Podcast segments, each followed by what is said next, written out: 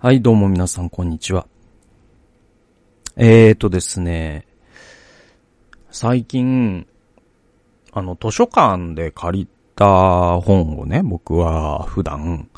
えー、よく読むんですけれども、まあ僕が読む本の9割ぐらいは図書館で借りてて、まあそれでも、まあ、年間300冊とか読むと30冊ぐらいは買ってるわけなんで、まあ人より本は買ってるんですよ。えーそれでもまああの、図書館を使わない手はないんでね、僕ぐらい、僕ぐらい本今、まあこれ僕全部買ってたらさ、多分年間100万とかいっちゃうから、本題だけで。ちょっと無理なんで、本、図書館で借りさせてもらっているんですよ。で、でね、あの、その図書館ので借りた本を読んでて、まあ、時々、あの、よく読む人なら、ちょっとわかると思うんだけど、あのね、図書館の、でね、借りたね、本にね、その、本って、あの、誤色って必ずあるんですよ。それは、その何回版を重ねてもなくならないらしいんですよ。なくならないらしいっていうか、あの、なんていうかな、その、完璧な本ってな、な、なくて、その、結構有名な本で版を重ねてて、有名な出版社で。っていう本でも誤色って時々僕見つけるんですよね。で、それはなんだろう、なんか、あの、えっ、と、なんかこう、送り仮名が抜けてたりとか、なんか字が重複してたりとか、で、あ、あるんですよ。うん。で、それはその、何度複数の人が読んでも、人間が完全ではないっていう、人間が機械ではないということの証拠なんで、僕はなんか、むしろ、あ人間が作った本なんだなということがわかる。で、それを僕はもう脳内で保管してね、読めばいいんでね。えー、それは全然苦じゃないんですよ。ね？なんだろうな。まあ、あの、変換間違いみたいなのもありますよね。だから、なんていうのかな。そうそうそうそう。だから、こ、この機械に、私はこれをした方がいいと思ったのだの機械が、ね、マシーンの方の機械になってたりとか、それありますよ。で、あ、これは人が作ったっていう証拠だなと思うんだけど、なんか時々そういう誤色を、なんていうのかな、あの、書き込んで直してる人がい、い、いるんですよ。だからその、ご、ご、誤色、だからこの前だと僕ちょもうメモっちゃったんだけど、そのひ否定、なんとかということは否定されておりの、されおりってなってて、手が抜けてたんですよ。で、そこに鉛筆で、なんか、ね、なんかあの、矢印入れて手みたいなか書いてる人がいて。で、同じ人が別な、なんで、ね、同じ本の中で何箇所かそれをやってるんですよ。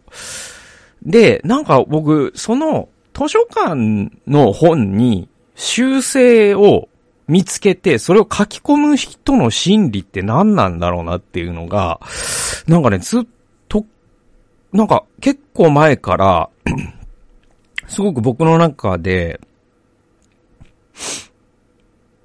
謎というか、これって何なんだろうなーっていうのを、結構、この数年考えてるんだよね。でね、その、まず、その書き込んじゃダメなんで、そうそうそうそうそう。あの、それが、なんていうの？あのー誤色に対する修正であったとしても、図書館の本に書き込むっていうのは、一応ルール上ダメなんですよ。うん。で、だけど、その人はもう書き込まないと、もうい、ても立ってもいられないっていうか、なんか、これを直さないと、もう多分寝れないぐらいの、なんか、なんか神経質と呼んでいいのか、几帳面と呼んでいいのか、なんだろうな、わかんないんだけど、なんか、そのメンタリティって何なんだろうなって思ってね。で、本当にその本が、ね、あの人に読みやすいようにしてあげたいという善意であるならば、出版社に電話すべきなんですよ。その本ね、図書館の本に書き込むんじゃなくて。で、むしろ、そんな書き込みをされたら、読んでるこっちとしては、邪魔なのよ。なんかノイズになっちゃうから。で、誤色ってあるもんだと思ってるから、僕、あるもんだと思ってるけど、誤色ってあるから、えっと、脳内で勝手にこっちで直す方が楽なのね。でもなんかその鉛筆とかで それをいちいち書き、なんか直されると、なんかその声っていうかさ、筆跡という、筆跡という名のその雑音が、なんかノイズになって、なむしろ読みにくくなってるわけ。だからなんか、その、多分、善意っていうのこれって。本当わかんないんだけど、何なんだろうなと思ってて、ずっと。で、これって、なんかその、すごく日本人だなって思うんだよね。なんか、その、で、まあ、あんま僕、その、血液型で性格を論じるのってナンセンスだっていうのはもう、思ってますよ。思ってるんだけど、で、科学的にも否定されてるんですよ。え、なんだけど、そのなんか A 型が多いみたいな話っていうのはあって、日本人ってね。で、その A 型の人ある、あるみたいなので、こういう間違いを見つけた時に、なんか直さないといられないとか、なんかその、紙の、10枚紙に並べた時になんかその、角が揃ってないことにもう気持ち悪くしょうがないみたいのが、なんか A 型だよねみたいなのってあるじゃないですか。僕は、あの、何度も言いますけど、それを受け入れてないですよ。受け入れてないんだけど、そのなんか典型的な日本人の格好付きの A 型の、なんか感じの人の、なんか諸行のように思えて、なんか、あ、なんか日本だなーって思うんですよ。その、えっ、ー、と、こ、この誤色を直さずにはいられない心理っていうことに対して。で、そこにはもう、なんかその、合理性とかは欠如しちゃってるわけ。合理性を自分が直すという気持ちの良さの方が上回っちゃってるから、人が、他の人がそれを読んだらノイズになるとか、あと出版社に連絡しないと何の解決にもならないとか、えー、っと、そしてルール違反だとか、そんなことはもう吹っ飛んじゃって、これを直すのだっていう。しかもその直しっていうのが、そのなんか、まさにその重箱の隅をつつくような直しなわけ。で、これに対してね、僕は、なんかすごい、あ、日本だなと思ういい、思うと同時に、なんか、その こういう重箱の隅とかをつつくとかって、結構日本人ってなんか好き、好きって言うとあれだけど、なんか、それをするように教育してねえかっていう疑いを僕は持ってて、日本のその学校教育とかっていうのが。で、あのね、なんだろうな、その、えっと、なん、なんかそのメンタルって、要はその、何かを作るエネルギーに対して、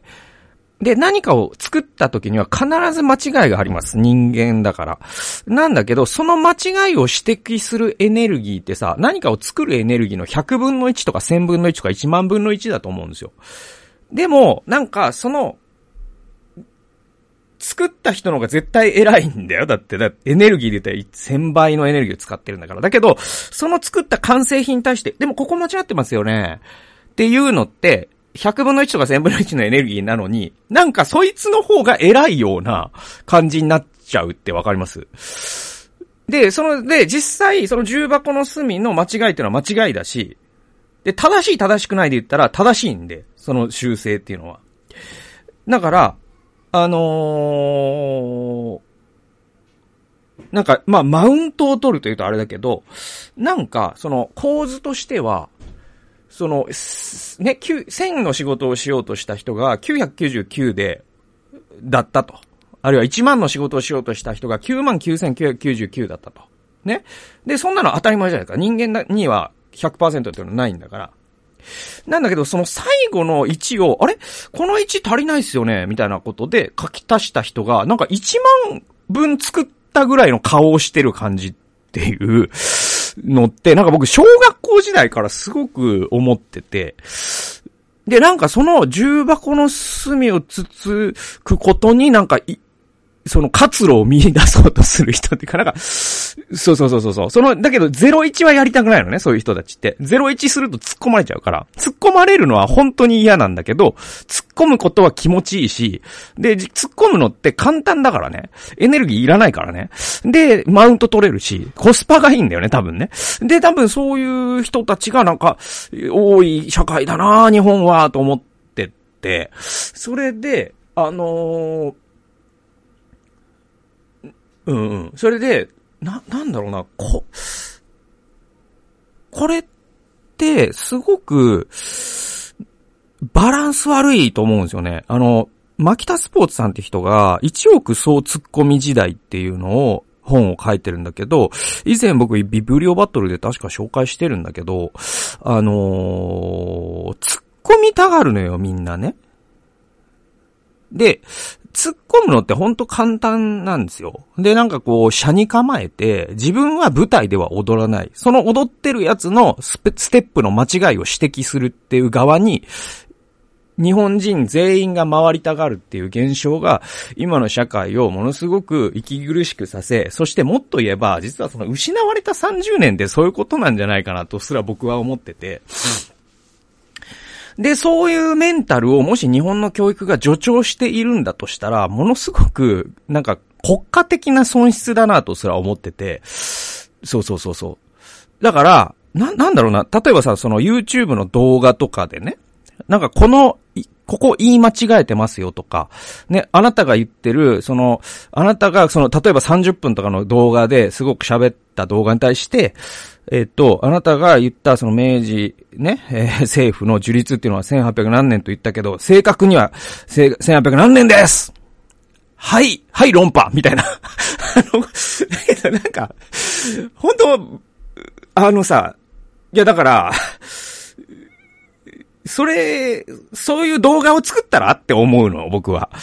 そうそうそうそう。で、結構僕、時々やられるのね。で、あの、何かを、その、日本の社会で何か、こと上げをするって言うんだけど、まあ、動画でも文章でも、どんな形であれ、自分の意見を表明するということは、まあそういう、う批判にさらされるということでもあるんですよ。で、その批判っていうのが、あなたの言ってる内容が、ね、私の意見とは違って、私の違う意見っていうのはこうこうこうでっていう、その正面から、あの、なんていうかな、論争って言うとあれだけど、まあ、議論を、議論の土俵に立って、で、願わくば顔を出してというか、な、名乗りを上げて、匿名じゃなくてね。で、やってくる人は多分誠実な人だと思うんだけど、なんかその、まさにその重箱の隅というか、その、ね、あの、その内容と違うところが気になっちゃうんだよね、みたいのは、それはあなたの脳内で補正して、咀嚼して意味を汲み取ればいいじゃんって思うの。そうそうそう。で、それみ、ね？あの、だから、うん。なんていうのかな？そう、それで、その本筋から違うところの間違いを見つけたよ、私はっていう鬼の首を取ったような顔をしてる人が、これだけたくさんの割合いる国って、あんまり僕は日本の他には知らなくて、わかんない。ドイツとかがそうなのか？わからん。なんかドイツはね、結構日本人と似てるっていう説があるから、わかんないけど、でも、なんかそのバランスとして、やっぱ01の人は尊敬されて、そういう重箱の隅つくやつは、本当バカだねっていう文化の方が僕は、その、やっぱ今の激動の時代に、やっぱり、その、勝つ国のあり方なのかなと思って、っててね。で、それで言うと僕すごくさ、今読んでる本、今、昨日読み終わったね、その、最悪の予感、パンデミックとの戦いかなマイケル・ルイスっていう人が書いた本でね。で、池上彰さんがすごく、あの、激賞、ものすごく賞賛してて、その本。で、後書きも書いてるんだけど、で、このマイケル・ルイスっていう人は、あれですよ、あの、マネーボールを書いた人なんですよね。映画化もされたね、ブラッド・ピットで。で、えー、もう、まあ、すごい上手なんですよ。その、まさにその2020年にアメリカで何が起きたのか。そして、その、アベンジャーズみたいにして、その、ね、本当に官僚主官僚化してしまって、機能不全に陥ってる CDC が一方にいて、で、その CDC をスケープゴートにすることで民主、大衆の支持を取り付けようとする反知性主義のトランプの愚行っていうのがあって、だから愚かな人と、なんていうの、その官僚主義の無能、なんか、結果的に無能なエリート集団になった CDC と、単純に愚かな人の、なんていうの、その、罵り合いっていうのが、実はその2020年に起きたわけですよ。パンデミックの状況の中で。で、トランプっていうのはその CDC っていうのはディープステートで、あいつらの陰謀で国民の健康が脅かされてる。みたいなこと言うんですよ、言うんですよね。で、CDC は CDC でものすごく官僚主義化してしまって、結局その、まあ、日本のね、行政とすごくよく似てて、とにかく責任を取らないということが、えっと、10回の第1番目に来てるわけです。彼らの官僚主義ってそういうことで。で、そうするともう本当に、もう誰も、この状況を何とかしようとする人がいない中で、えっと、ある人は本当に肩書きはないんだけど、地方、ね、カリフォルニア州の、えー、保健衛生官、まあ僕が以前してた仕事と同じ仕事ですね。で、医師免許を持ってるんだけど、えっと、民間の病院で働くよりも3分の1の給料で公務員として、えー、伝染病の対策にずっと当たってきた、そういうもう伝染病に取り憑かれたようなチャリティという女性が本当にかっこいいんですよね、その、その人。とか、まあすっごいテック企業の人とか、えっ、と、あとね、あとまあその、えっ、とね、あの、ザッカーバーグね。えっ、と、Facebook の創業者のマーク・ザッカーバーグが作った財団に引き抜かれた、もうすごい、まさに今のその DNA 解析の、えっ、と、なんていうの、えっ、と、をするための、えっ、とね、な、なんていうの？かな、スライド？えっ、と、だから顕微鏡で見るときに、そのスライドになんか遺伝子の形を全部置いとくんですよ。で、そうすると、その、その、ある遺伝子があるかどうかっていうのが一瞬時にわかるっていうのを発明した、もう天才みたいな人がいて、で、そういう人とか、で、疫学っていうのをずっと研究し続けた1位の市民とか、そういう人たちが繋がっていって、結局その人たちのメールのやり取りとかを今度は CDC がパクって、CDC の政策に反映されたりしていったことによって、まあ、アメリカっていうのはコロナ対策において完全に失敗した国の一つに数えられるんだけど、その中でも悲劇をある程度抑えたヒーローたちの物語で、このね、あのー、最悪の予感めちゃくちゃ面白かったんだけど、僕が何、今言いたいのは何かというと、その、結局、まあ、主人公の一人である、まあ、実在のね、チャリティという女性がいるんですよ。で、この人が、の活躍ってめちゃくちゃでかいんですよ。この本読めばわかるけど、まさにそのアメリカのコロナ対策に完全に影響を与えた人なんですよ。で、彼女の論文がパク、を CDC がパクって、そして CDC の政策として実際やってたりするわけ。それソーシャルディスタンシングとかそうなんですよ。それで、その彼女はもうあまりのその官僚機構の 無能さというか、えっ、ー、と、機能不全に、本当にもう、最後には嫌気がさしてしまって、えっ、ー、と、退職するんですよ。この人40代なんですけど。で、彼女その後何したかというと、この国においてやっぱ命を救うためのシステムっていうのはないから、自分で作ろうって言って、民間セクターで、えっ、と、パブリックヘルスカンパニーかなっていう、あの、事業を立ち上げるんですよ。で、そのね、2020年に一緒に協力した、えっと、三つの医療系の、えっと、て、ね、えっと、何スタートアップ企業をめちゃくちゃ成功させてる、えー、っとね、オバマ政権の結構責任を持った人がいて、その人も出資したりとかして、だからもう行政がやらないなら自分でその民間セクターを立ち上げて、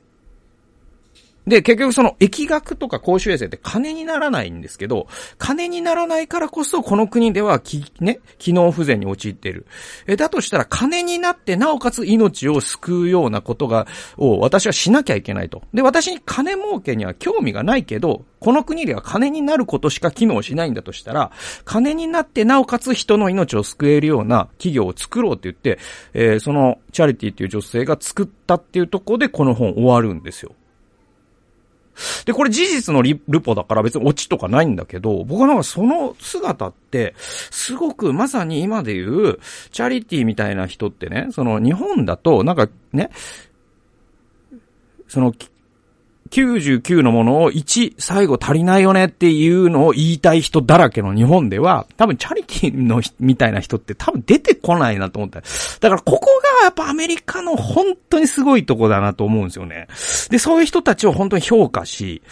挑戦する人たちを、やっぱ応援する人がちゃんといるっていうね。で、挑戦するってことは必ず失敗もするってことで、で、その失敗に対して鬼の首を取ったように、やっぱ間違った、間違ってると思います先生、みたいなメンタリティの人が多分少ないんですよ、日本日本に比べて。だから挑戦できるんですよね。だからなんか、それって結構本質的なことで、僕はだからその、ね、図書館に鉛筆で書ね、あの、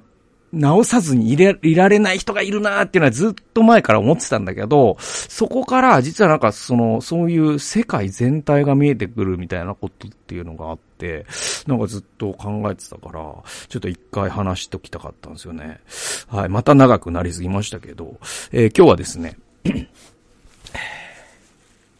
はい。今日は、えー、預言者の印という タイトルでございます。今日から、えー、第二列王記えー、今まで第一列王記でしたけれども、第二列王記に入ります。えー、一章の八節というところ、えー、彼らが、えー、毛衣を着て、腰に皮帯を締めた人でした。と答えると、アハズヤは、それは、ティベシュ、えー、ティシュベ人エリアだ。と言った。これね、ちょっとね、不思議な話で、どういう話かっていうと、あのー、あらましを説明しますとですね、アハズ死にました。えー、イゼベル死にました。その死体を犬が食いました。えー、で、そ、その後から始まるんですよね。第二列を切って。で、アハズの子、アハズや。で、このアハズヤという王も悪王の一人なんですよ。悪い王の一人なんですね。で、この人は自分の部屋の屋上から落下して病気になったって書いてるんですよ。で、これさ、だから多分、わかんないけど、脊椎損傷のことだと思うんだよね。で、当時は、だから、その足が動かなくなるとかっていうのが、その、ね、椎骨の中にある、脊椎というえっ、ー、と、神経の束が損傷したことによってそういうことが起こるっていう知識が多分なくてさ。んで、あの、ね、なんか落下すると病気になって手が動かなくなったりするらしいよっていう因果関係で整理されてたからこういう記述になるのかなとか思いながらちょっと読みました。ちょっと余談でした。で、とにかく、あの、病気になったと書いてあるんですよ。で、アハズヤは、ね、死者に命じて、エクロンの神、バールゼブブに伺いを立て、病気が治るかどうかと聞けと命じた。つまりこれ、異教の神ですね。偶像に占いをしてこの病気が治るかどうかちょっと聞いてくれと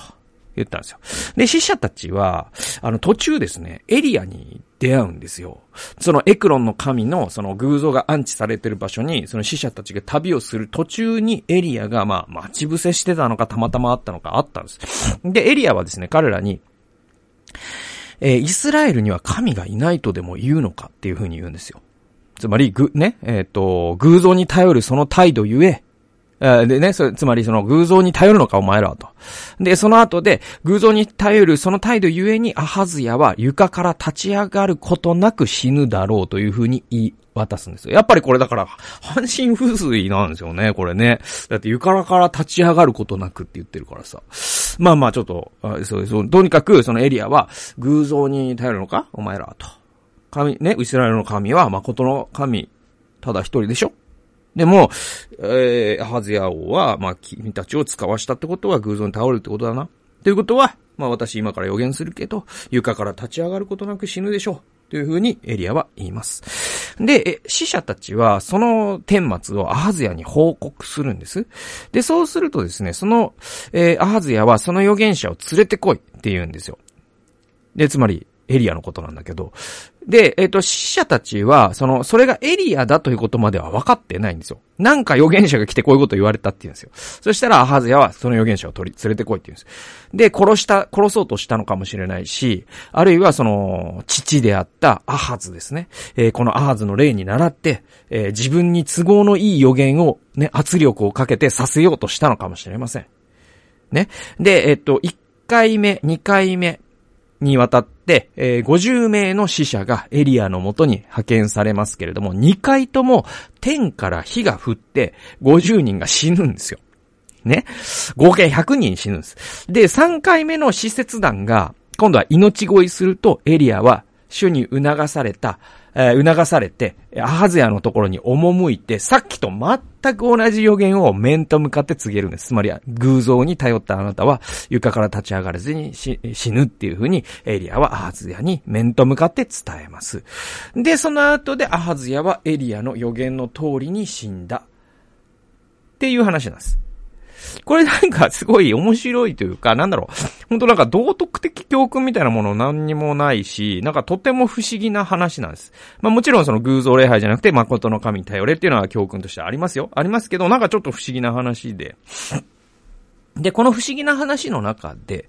あのー、僕が興味深いなと思ったのが、その死者たちが、ね、なんか預言者に言われたんですよって言って。で、その人って、毛衣を着て、えー、帯に革帯を締めた人だったんですけど、って、容姿、その姿形を言っただけで王が、それはティティッシュベジンエリアだって分かったっていうのが、すごく面白いなと思うんですよね。これだからエリアってね、つまりそのアハズヤにとっては父と母の天敵だったわけなんで。で、ということはね、つまり当時のイスラエルにおいて、ね、毛皮をまとい、腰に皮帯を締めた人間はほとんどいなかったってことですよね。いや、そのなんか、背丈とかのことを言ってんじゃなくて、その、衣服のことを言っただけで、それはエリアだって分かったわけだから。だからすごく あの、奇抜な格好をしてたんですよ、エリアって。で、それは、実はそのファッションというよりも、彼のライフスタイル自体が彼、人とかけ離れていたことの当然の帰結と考えた方がいいのかなと思いますね。あとはまあその予言者って、その着、着るものすらも実はその予言だったりするっていうのは、あの他のね、小予言書なんかを読むとわかるんだけど、で、えっと、でもそのファッションと同時に、その、すごく、うん、彼のライフスタイル自体が、すごく異質なものだったと思うんですよ。で、まあ、当、通常の経済活動とか、社会生活の枠組みの外で生きていくっていうのが、まあ、エリアの聖書のいくつかのエピソードから垣間見えるわけですね。まさにあの、カラスに養ってもらったりとか、ヤモメに養ってもらったりとか、まあそういうこととかってそうじゃないですか。で、このエリアの格好はそのままイエスの時代にバプテスマのヨハネが踏襲するんですよ。で、バプテスマのヨハネって、その、えっ、と、毛皮をね、えっ、と、まとって、そして、ラクダの毛皮って書いてんだっけ？それで、えっ、と、稲ごとの蜜を食べていた。だからその食べるものも着るものもちょっと異様だったっていうことが書いてあって。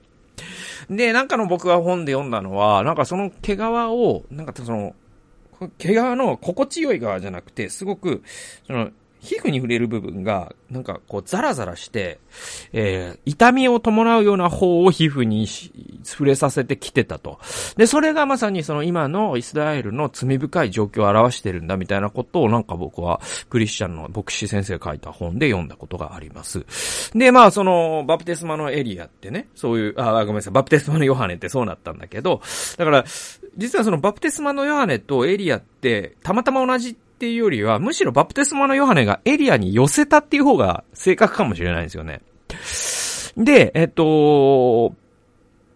で、確かあれですよね、イエス様がその来たるべきエリアはもう来ているのですって、あれバプテスマのヨハネのことだったんじゃなかったかな。ごめんなさい、間違ってたらごめんなさい。で、だからその、そういう関連性もあったりするんですね。で、バプテスマのヨハネもまた人並み外れ、浮世離れした言動とライフスタイルで知られているわけですよ。で、彼もまた時の王から敵意を抱かれ、最後は斬首されましたね。はい。ヘロデオへの妻が、まあ、彼を憎んだことによってね。で、預言者は、えー、世間からは認められず、理解されないことが多く、権力からは憎まれることが多いです。で、エリアはまさにそれを体現した人物でした。で、えー、外側においてエリアを真似る必要もないしね、現代の、現代だからもうエリアを真似して、ちょっと、えげつないファッションしてやろうと思う必要は我々ないです。で、奇抜なライフスタイルを貫くこと自体、貫くこと自体に価値があるとも思いません。でも、神に徹底的に従った結果、ね。そういうことに結果としてなるってことはあるのかなと思いますね。で、イエスが、その神に徹底して従うんだよということを教えたときに、ね、三条の水訓の中でね、人があなたをけなすとき喜びなさい。なぜなら預言者たちもそのような扱いを受けただろうというふうに言明してるんですよ。つまりここでイエスはエリアのような生き方を肯定してるんですよね。で、まあ、翻ってね、私に帰ってくるんだけど、最後は。あの、私の場合は、じゃあ、僕の場合ね、その、あの人は神の人だっていう風に周囲から知られるような生き方をしてるだろうかっていうところに戻ってくるんですよ。で、それは外見だけではないですよね。なんかこう、クリスチャンのなんか、魚のステッカーを車に貼ってるからとか、そういうことじゃ多分ないのよ。そうじゃなくて、行動において、一瞬で神に従う人と気づかれる。そのような生き方をするっていうのが多分今のクリスチャンにとってめちゃくちゃ重要で。で、それはその商売において、ね、普通に利益だけを追求している会社だったら絶対こういう請求はしない。あ、ごめんなさい。えっ、と、利益だけを追求する、ね、えっ、と、会社だったらこういう請求をしてくるんだけど、このか、ね、会社は、こういうふうな割引をしたとか、こういうふうな報告をこれ隠した方が絶対得なのに報告をしたとか。そういうことにおいて、あ、この会社もクリスチャンだなってわかる。主に従う会社だなとわかる。ね、この従業員、人が見ていないところでも本当に丁寧な仕事をする。あ、これクリスチャンだなってわかる。で、こういうですね、生き方を、まあ、自分自身してるかなってことを、やっぱりですね、あの、自分に帰ってくるのはそういうことなのかなというふうに思います。ということで、えー、今日は預言者の印というタイトルでお送りいたしました。最後まで聞いてくださってありがとうございました。それではまた次回の動画及び音源でお会いしましょう。さよなら。